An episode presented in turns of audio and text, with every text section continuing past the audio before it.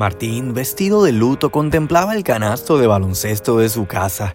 Escenas de su juventud se apoderaban del escenario. Martín de 13 años y Agustín de algunos 9 jugaban hasta la última gota de sudor. Marta los llamaba para comer, pero estos ignoraban el hambre y mataban el juego. Al final Martín ganaba. Su estatura siempre le daba ventaja.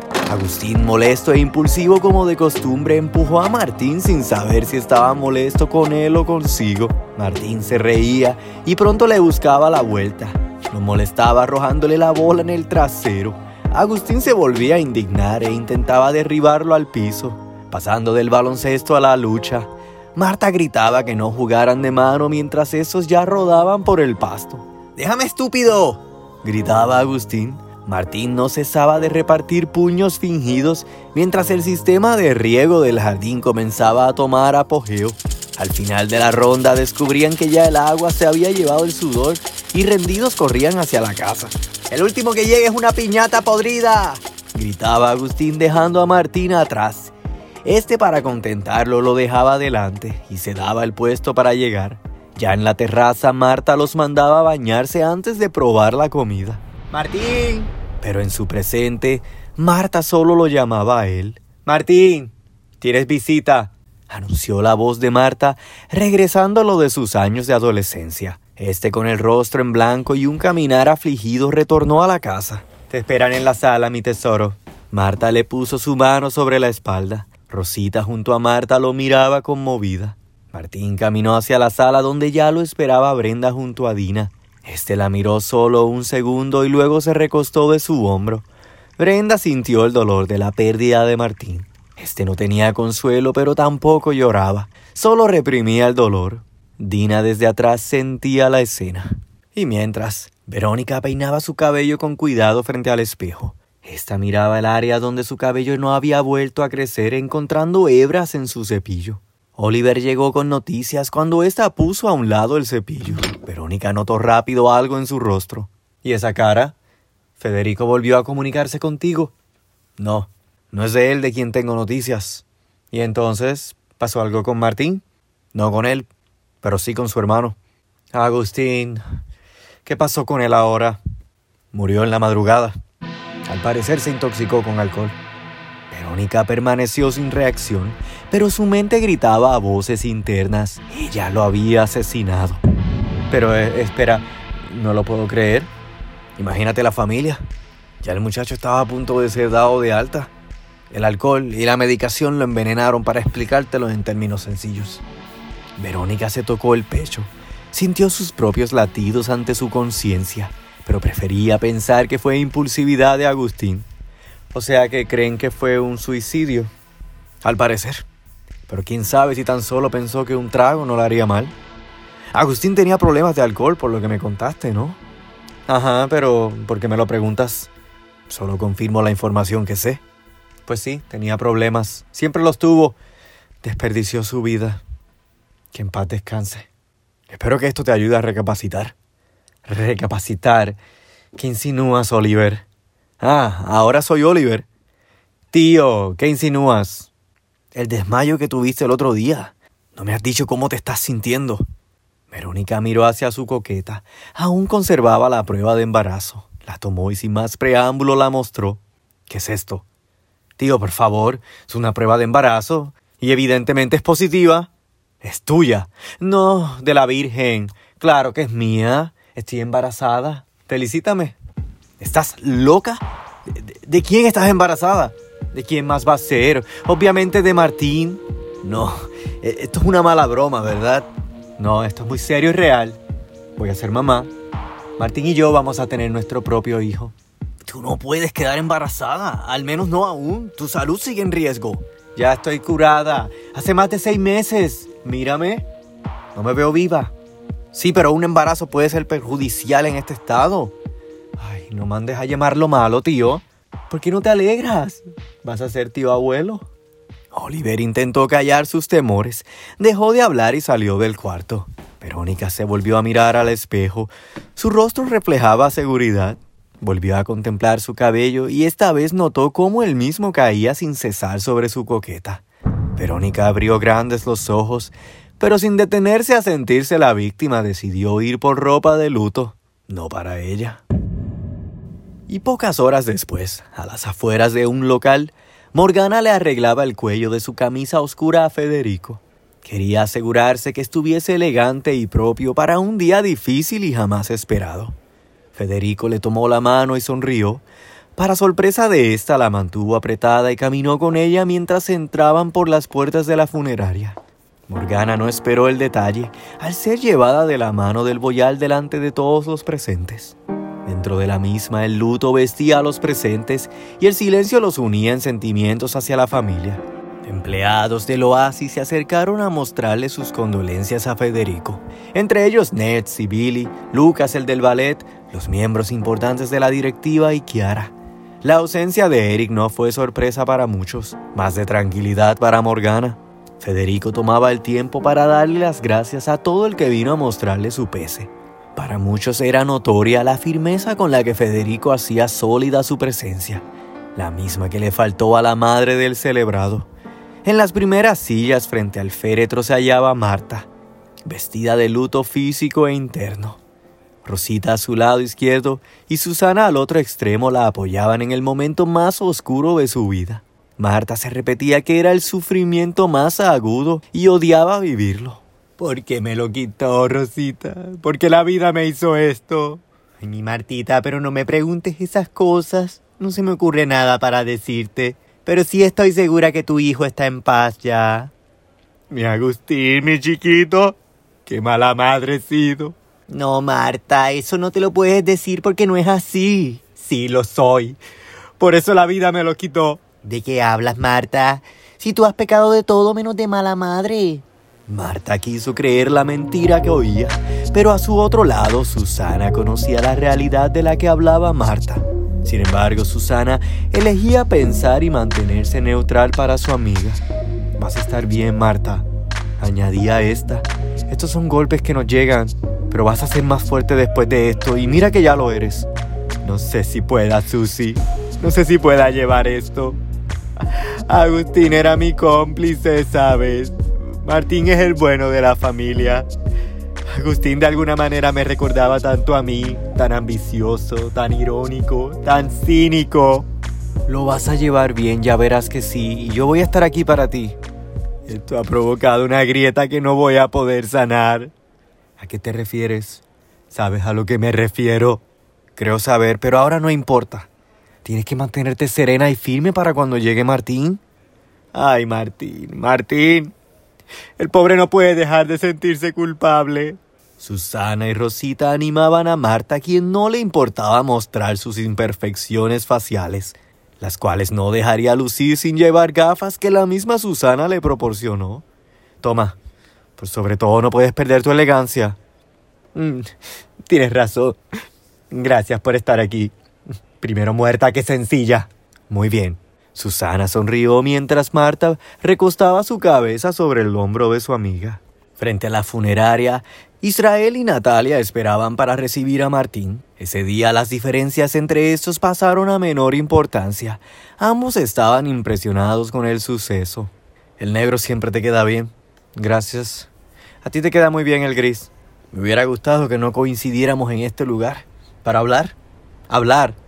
Sí, Sabes que he querido hablar contigo todo este tiempo. ¿Qué tienes, Natalia? ¿Por qué actúas así como si me odiaras? Tienes razón, Israel.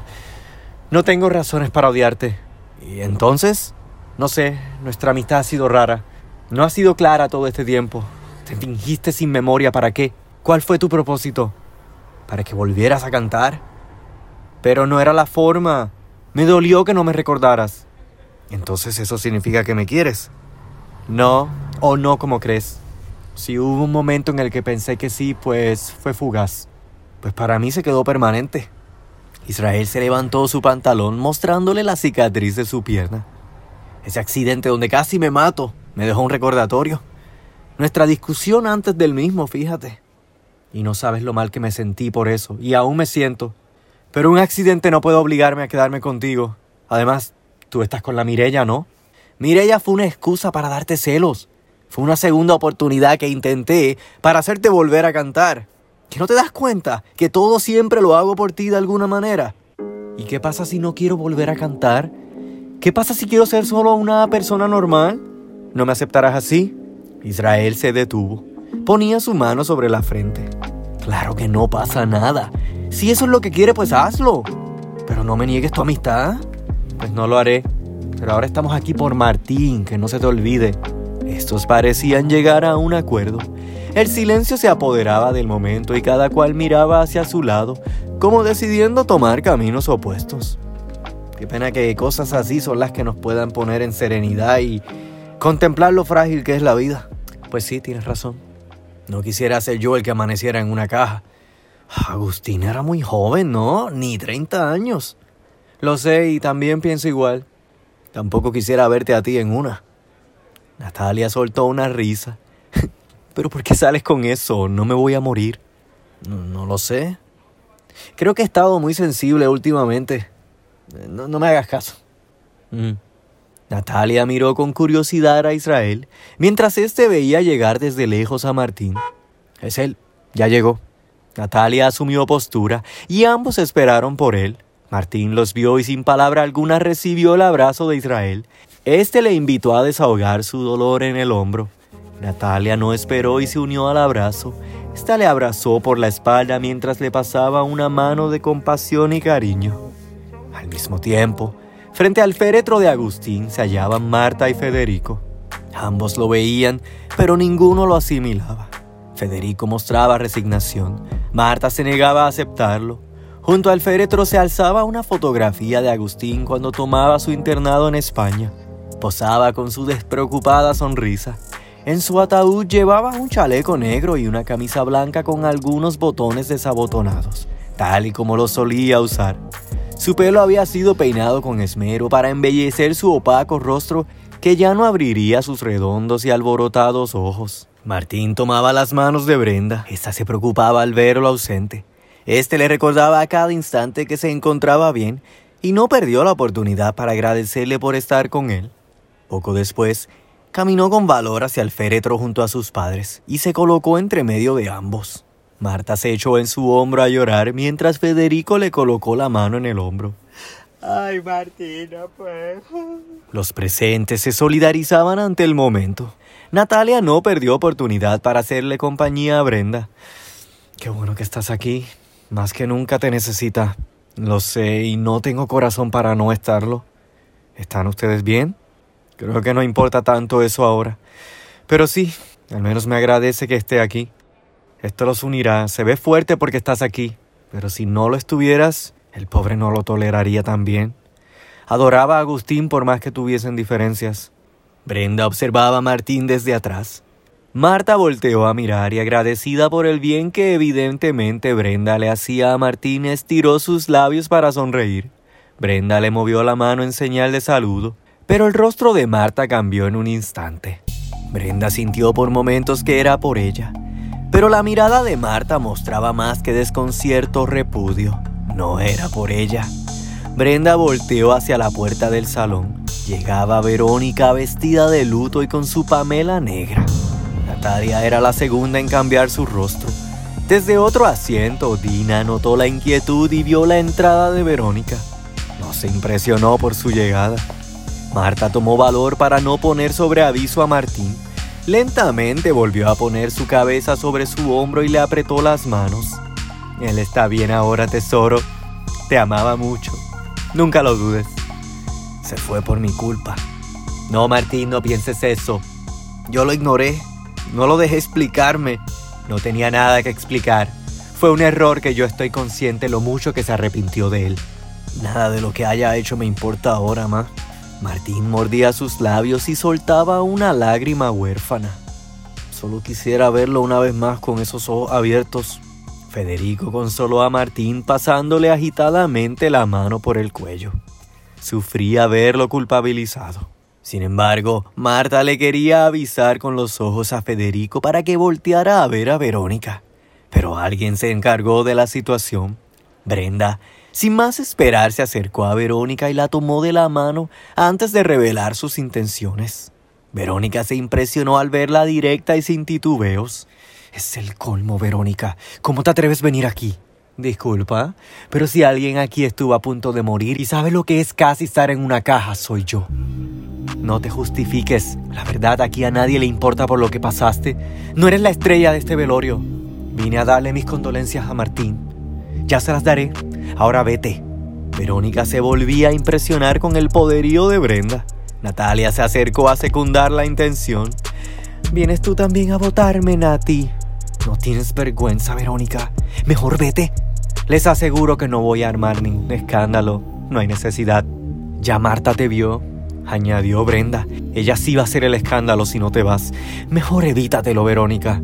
Y hablando de ella, dijo Verónica al ver a Marta acercarse. Hola, Marta. Ya estoy cansada de decirte que eres una cínica, pero si no te vas de aquí vas a necesitar una peluca nueva. Verónica miró a las tres, se irritaba al ver cómo se unían en su contra. Desde enfrente del salón, Susana veía el motín, así que se puso de pie y con cuidado caminó hacia Martín para distraerlo. Mientras Karen y Oliver se encontraban en un bazar, esta tomaba un licuado natural mientras esperaba por Oliver. Gracias por venir. Karen, ¿por qué? ¿Por qué no me habías dicho? Pensé que venir hasta acá y buscarte sería suficiente para sentirme más tranquila, pero quise ser honesta por todo el tiempo que no lo fui cuando estuvimos casados. ¿Por qué te desapareciste estas semanas? Pensé que te habías regresado. Usé este tiempo para pensar si decirte o no. Estuve pensando, si es un tumor, puedo conectarte con un especialista, colega, evaluar tu caso más a fondo, prolongar tu salud. No, Oliver, yo tengo mi doctor y confío en él, solo que... ¿Qué necesitas? Me da pena decirte, pero es una operación complicada y muy cara. En Estados Unidos la salud es muy diferente aquí. Pues puedo conectarte, ya te dije, no, no tienes que hacerlo allá. Está bien, no, no tienes que ayudarme, eh, es mucho dinero. No importa, yo te doy lo que necesites. ¿De verdad? Sí, no, no hubieses dudado en pedírmelo, es tu salud. Soy un doctor y sabes cómo me siento en cuanto a ello. Mira por todo lo que pasé con mi sobrina. El dinero nunca fue un factor a determinar. Verónica es una suertuda por tenerte a su lado. Karen sonreía. Veía alivio ante la generosidad de Oliver. Este la contempló por segundos. No me perdonaría si te pasara algo. Oliver, eres un gran hombre. Me siento tan mal por haberte dejado. Karen se notaba confusa, y es que sin duda ésta escondía sus verdaderas intenciones detrás de sus palabras. Ahora debo irme. Me, me comunicaré contigo para que me des el dinero, ¿ok? gracias, Oliver. Karen se levantaba abruptamente. Oliver se quedaba impotente y confundido. Una vieja desconfianza se apoderaba de este mientras la veía irse. Detrás de algunas mesas, el mismo hombre con el que Karen estaba confabulada observaba a Oliver. Este mostraba cierta incomodidad en su rostro. Pronto se puso sus gafas oscuras y sin pensarlo más abandonó el bazar. Y de vuelta al velorio del boyal menor. Marta le exigía a Verónica que abandonara el funeral de inmediato. Esta, como de esperar, mostraba resistencia mientras sus presentes ya comenzaban a notar el inconveniente. Rosita avisaba a Alfredo y pronto sacó su teléfono para captar el momento. No te puedo creer. Cállate, me encanta la ropa que tiene. Tú no, tú no, tú no te avergüenzas. Lo hago disimuladamente. La que se tiene que avergonzar es ella, y créeme que no lo hace. Verónica tomaba la carta del silencio a su favor y decidía abandonar el funeral por las buenas. Lárgate, aquí no tienes vela, zorra. Está bien, me voy. Díganle a Martín que lo siento mucho, de corazón. Y es que tienes uno. Un órgano podrido es lo que tienes por corazón. No pelearé más contigo, Marta. No me hace bien ni a mí ni a mí. Brenda ignoró lo que casi revelaba Verónica. Mas sin embargo tomó el control nuevamente y le agarró la mano a Verónica, quien no terminó el comentario detonador. Vamos afuera, Verónica. Tú y yo tenemos que hablar. Si viniste hasta aquí me vas a escuchar. Verónica no paraba de impresionarse con la actitud de Brenda. La boca no le cerraba de la misma impresión. Natalia le regaló una mirada de hastío mientras Verónica no perdía el porte del descaro. Al girarse le dijo sutilmente adiós a Rosita, quien captaba el momento en su teléfono. Ay Dios, esto va a ser perfecto para un boomerang. Hashtag cínica pero perra. Y bien, que tienes razón, Rosita. Pero mientras, otro que definía como cínica a Verónica era Lorenzo. Este se encontraba tomando un café con el agente Gutiérrez. Es que no puedo creerte. ¿Cómo que no crees que Verónica sea la responsable? Escucha, Lorenzo. Verificamos las cámaras de seguridad del apartamento del tío. Teresa fue quien sacó las bicicletas por ella misma. Te lo puedo mostrar. Nadie más estaba con ella. ¿Y para quién crees que llevaba otra? Es que no hace sentido. Lorenzo, yo creo que tu obsesión por esa mujer no te está haciendo ver las cosas objetivamente. ¿No? ¿Y cuál es tu teoría? ¿Quién mató a mi madre? A ver, ¿y las huellas de ADN? ¿Por qué no le tomaste pruebas a Verónica? Le tomaremos pruebas, pero a Oliver. ¿Oliver? ¿Y por qué Oliver? Mi instinto dice que el tío tuvo que ver algo aquí. Si no fue él, entonces volveremos a investigar a Verónica. Pero honestamente no creo que Verónica sea la culpable aquí. Lorenzo perdía fe en Gutiérrez. Se desesperaba al no entender cómo la justicia trabajaba el caso de su madre. Te digo algo, relájate. Aprovecha que estás en esta isla y haz otras cosas. No puedes estar así todo el día eh, y yo estoy haciendo mi trabajo. Pero hay que hacer las cosas en orden y como deben ser. Pues nada de consuelo que me das. Lorenzo dejaba a solas a Gutiérrez. Sin duda, mal instinto el del policía este. Y fuera del funeral, Verónica se arreglaba el pelo para escuchar a Brenda. Y dime, ¿qué me tienes que decir, ex amiguita? Ex amiga. Y es que una vez lo fuimos. ¿Cómo vas a cuestionar eso? ¿Se te olvida todo lo que hemos pasado? No, no se me olvida. Pero hay cosas que una amiga jamás haría. Ah, sí, como quitarle el novio a la otra porque eso es lo que me hiciste tú. Aquí la mala no soy yo. Decirle a mi madre el secreto que te confié con tanto celo. Decirle sin tacto que mi hermana se murió por un descuido mío. Y provocarle un ataque al corazón, Verónica. Es que no te mides. Ay, bueno, algún día tenía que saberlo, Brenda. Y ya no es para tanto. Te hice un favor. Sabes, Verónica, esta te la tenía guardada hace mucho. Pero bien que te la mereces. Brenda cerró los ojos y sin más aviso cacheteó sin titubeos a Verónica. La sacudida hizo que la Pamela volara. Verónica se cubrió la mejilla. Y encima se te ocurre venir aquí. Es que no te mides. No me hables de medidas porque la descarada eres tú. Te atreviste a darme. Es que te odio, maldita. No se quedaría vencida le regresaría la cachetada, pero Martín, corriendo desde adentro del salón, llegó para evitarlo. Ni te atrevas, Verónica. No te atrevas porque entonces sí no respondo. Verónica se rió. Era su momento estelar de ser toda una cínica. claro. Los dos unidos, jamás vencidos. No sé a qué viniste aquí, pero con esto te aseguras de ganarte mi odio cada vez más. Odio y la única que puede odiar soy yo. Aún así le pido a Dios que me dé valor para no hacerlo. Brenda se calmaba, pero temía que Martín se exaltara. Ya vete, Verónica. Ya vete antes que se me olvide que eres mujer. Ah, me vas a dar. Mira, no, Martín, no te atrevas. Porque entonces tendré que enterarte de la verdad aquí y ahora. ¿Qué diablos hablas? Arranca y vete de aquí. Así le hablas a una mujer embarazada. Brenda volvía a acercarse para cachetearla por segunda vez, pero Martín intervino sujetando a Brenda. Es que Martín, si no me controlo, te juro que no respondo. Déjala, déjala que me pegue. Para que a ella también le caiga el cargo de conciencia por pegarle a una mujer embarazada. ¿De qué estás hablando? Ah, no sabías. Entonces no escuchaste mi mensaje. Estás loca, Verónica. Ya no te creo nada. Lo mismo dijo tu padre cuando le dije, pero sabes que retiró la denuncia, ¿no? Pregúntale. Preguntaré por qué lo hizo.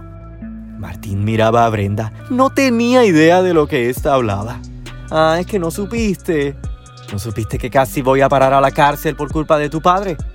Martín, lejos de escuchar sus palabras, solo se daba cuenta de lo que realmente estaba hecha. Estás mal, Verónica. Aún hablando lo que digas, puedo verte más allá. Y escúchame, no sé de qué estás hablando ni de qué hijo hablas, pero nada de lo que digas o hagas me va a hacer cambiar de parecer. Yo estoy junto a Brenda y a ella es a quien quiero y necesito. Tú. Tú por mí te puedes desaparecer y no me importa un bledo. Verónica se mostraba segura. Nada de sentimentalismos la hacía flaquear. Federico se acercó por detrás. Hola, Federic. Verónica, es el funeral de mi hijo. ¿A qué viniste? Vine a dar mis condolencias. Después de todo somos familia, ¿no? Federico miraba hacia el suelo. Odiaba tener que ser quien le confirmara a Martín la verdad. Diles, dile a Martín que ya te enseñé mi prueba y que no es una mentira cuando digo que va a ser padre. Es la más pura realidad. Brenda comenzaba a nublarse. Martín se dio cuenta. Federico sentía lo injusto que era para Brenda presenciar el momento. Brenda, si quieres, ven conmigo. No, Federico, estoy bien. Gracias. Ah, ¿qué pasó, Brenda? Aquí es que te enteras que Martín y yo estuvimos juntos. Que no le habías dicho, Martín. Siempre pensé que no podías con los cargos de conciencia. Brenda miró desconcertada a Martín. Este quería evitarle cualquier dolor a toda costa. Los presentes miraban curiosos la discordia. Brenda, yo traté de decirte tan pronto pasó, pero tú no me dejaste. Martín, pero ¿cómo pudiste? ¿Cómo? Si quieres yo te explico, Brenda. Tú cállate, Verónica. Me puedes dar otra cachetada, pero te aseguro que no va a doler como la que acabas de recibir. Federico tomó a Verónica del brazo. Esta vez no midió su fuerza. Hasta Verónica, retírate ahora. Pero Federico, suéltame. Me estás lastimando. No la sueltes, Federico. Déjala ahí mismo. Gritó Marta al acercarse. Porque lo que le espera lo va a recordar el resto de su vida. Ah, la que faltaba. Dime, Marta, ¿qué se siente estar en el segundo funeral de un hijo? ¡Cállate, zorra! ¿Segundo? ¿O es realmente el primero? Que te calles, te dije. Marta no la cacheteó una vez. ¿Cómo te atreves? Le sacudió la cara de lado a lado. Verónica intentó defenderse, pero Federico la detenía con Ah. fuerza. Es que yo misma te mato, zorra de cuarta. ¿Y crees que así me humillas? Pero se te olvida que yo sí te lo puedo hacer el doble a ti. Diles, Marta. ¿Por qué no les dices a todos que Agustín y Marcelita no se van a encontrar ahora? Y no porque Agustín esté en el infierno, sino porque Marcelita sigue en este plano. Marta no esperó. Invadida en rabia y nublada, le cayó encima a golpes a Verónica. Es que la mato. Si no me la quitan, la mato. Los presentes se sorprendían y comentaban anonadados. Martín intervino y tratando de evitar el caos sujetó a su madre. Verónica, sin embargo, ya caía en el suelo, cubriéndose el rostro con sus manos. Esta pronto sintió como caía en un abismo de odio. Los rostros de los presentes le parecían distorsionarse. Verónica era absorbida hacia otra dimensión, una antes conocida, una que recordaba muy bien, y es que rodeada de odio y del olor a la muerte, pronto sentía como la misma volvía a hacerle un acercamiento. A lo lejos, e intentando no sentir los golpes, logró percibir la imagen de Agustín. Vestido de luto y con sombras en sus ojos, le extendía una mano como una siniestra invitación hacia el más allá. Amigos, ¿qué significa esta visión? ¿A dónde Agustín está llamando a Verónica? Yo no sé ustedes, pero yo estoy sintiendo escalofríos que anuncian que algo terrible está por pasar.